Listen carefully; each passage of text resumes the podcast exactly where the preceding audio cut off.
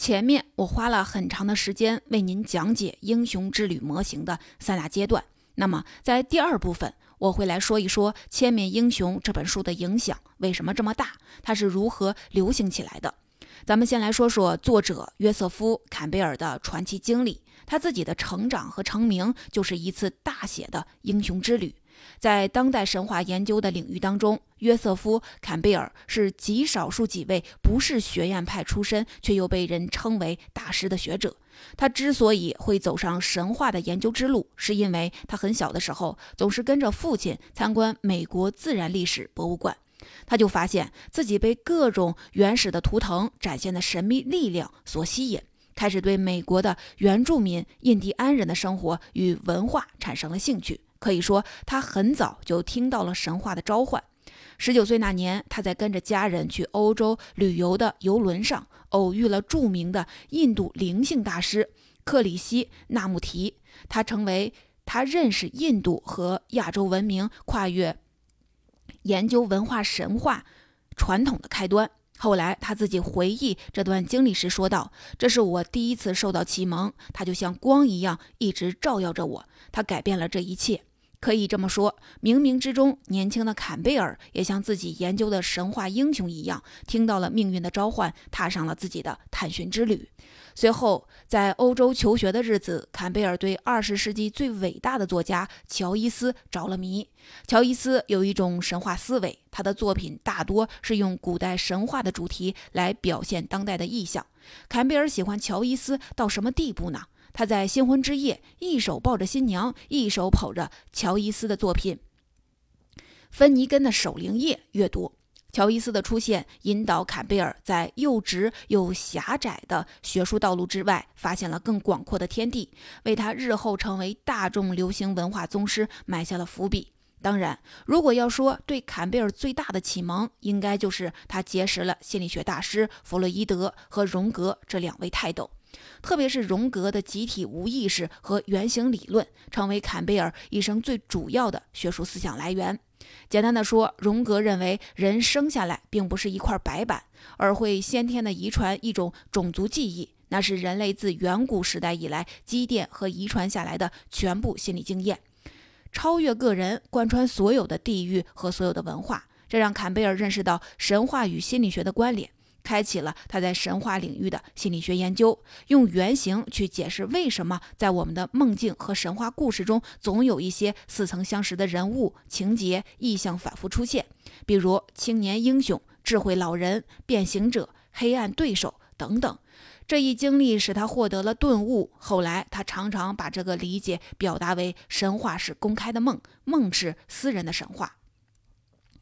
一九二九年，他返回纽约后不久，全球经济危机爆发。像很多人一样，坎贝尔失业了，找不到工作，于是他就找了树林里的小屋子，埋头读了五年书。在那期间，他保证每天阅读九个小时，看了大量的美国现代文学、哲学、心理学作品，也搜集了各种文化下的神话传说。这就像武林高手掉到了谷底，经受考验，闭关练功一样。坎贝尔在各个学科和知识之间融会贯通，对于神话的核心认知，还有《千面英雄》这本书的核心内容，都是在这五年间逐渐形成的。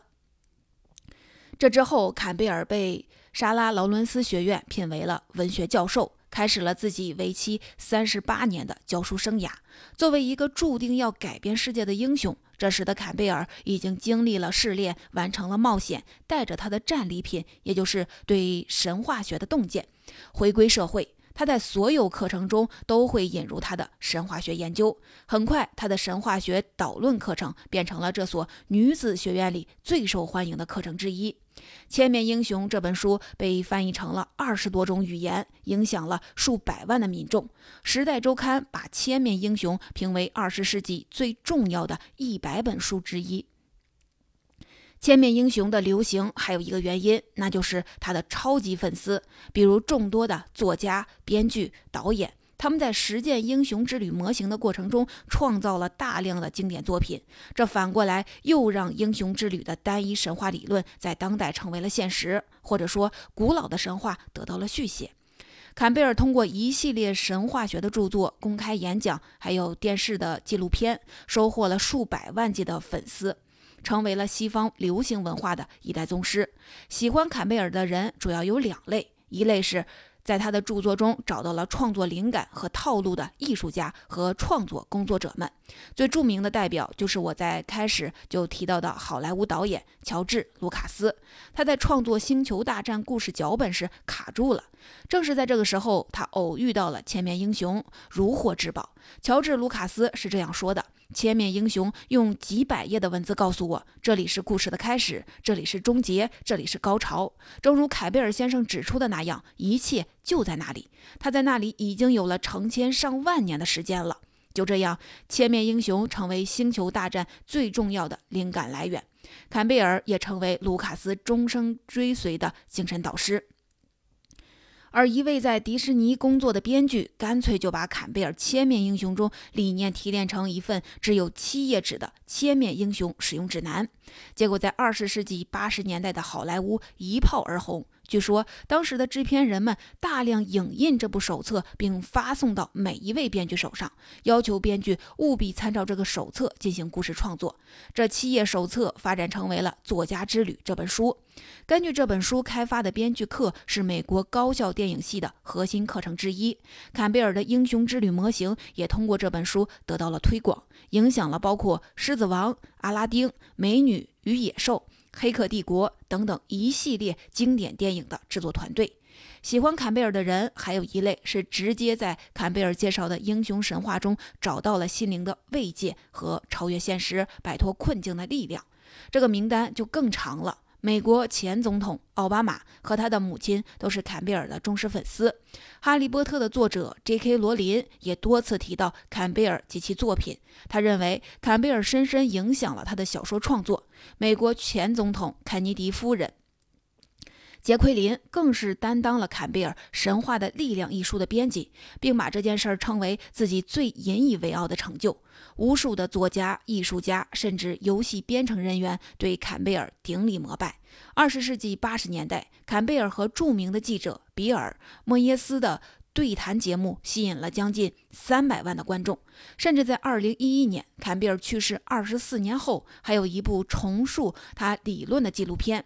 寻找桥全新推出，片中汇集了众多的演艺明星、摇滚乐手、哲学家、运动高手、探险家等等，他们共同诉说着坎贝尔的论著对自己以及当代人的意义。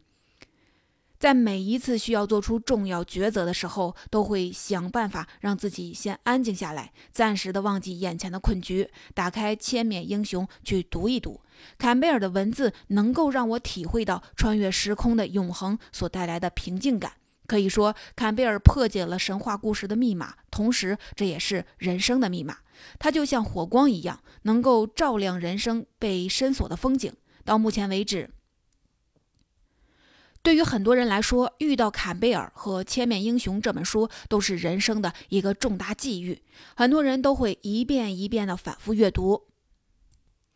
以上就是我今天为您讲解的《千面英雄》全部的内容。下面我们再来回顾一下。首先，我以大家比较熟悉的电影《阿凡达》为例，给你全面详细的展示了英雄之旅模式的启程、启蒙、归来三部分，以及十七个阶段。还有每个阶段不可或缺的关键角色，这应该也是迄今为止最详细的解读。然后我为你提供了一些背景的知识和外部的视角，帮你理解为什么《千面英雄》这本书的影响这么大，它是如何流行起来的。坎贝尔的人生经历正是我们理解英雄之旅的最好注解。坎贝尔通过《千面英雄》这本书总结出来的英雄之旅模型，是对这个世界有史以来的神话故事的总结。它是一种对美丽结构的认识，是一套管理人生和讲故事的原则。所有神话都精心包裹着人生的讲义，你也可以把它当做一种人生指南，用来在实际的人生旅途当中预测不可避免的高低起伏，保有任何时候战胜困境和局限的英雄之心。最后，我想提醒你的是，《千面英雄》是一本值得一读再读的书，它就是为你准备的一份难得的人生宝藏。把它常备在手边，需要引导和启发的时候就打开读读。它有太多的真理想说给你听。但丁在《神曲》开篇的时候说：“人生旅途过半，我发现自己正在黑森林里，我走丢了。”其实，我们每一个人都在用不同的方式，在人生的黑森林当中寻找着自我。祝你在可能遇到所有的冒险世界当中，能够一帆风顺，至少能够获得指引，追随着自己的直觉，顺利的发现自我。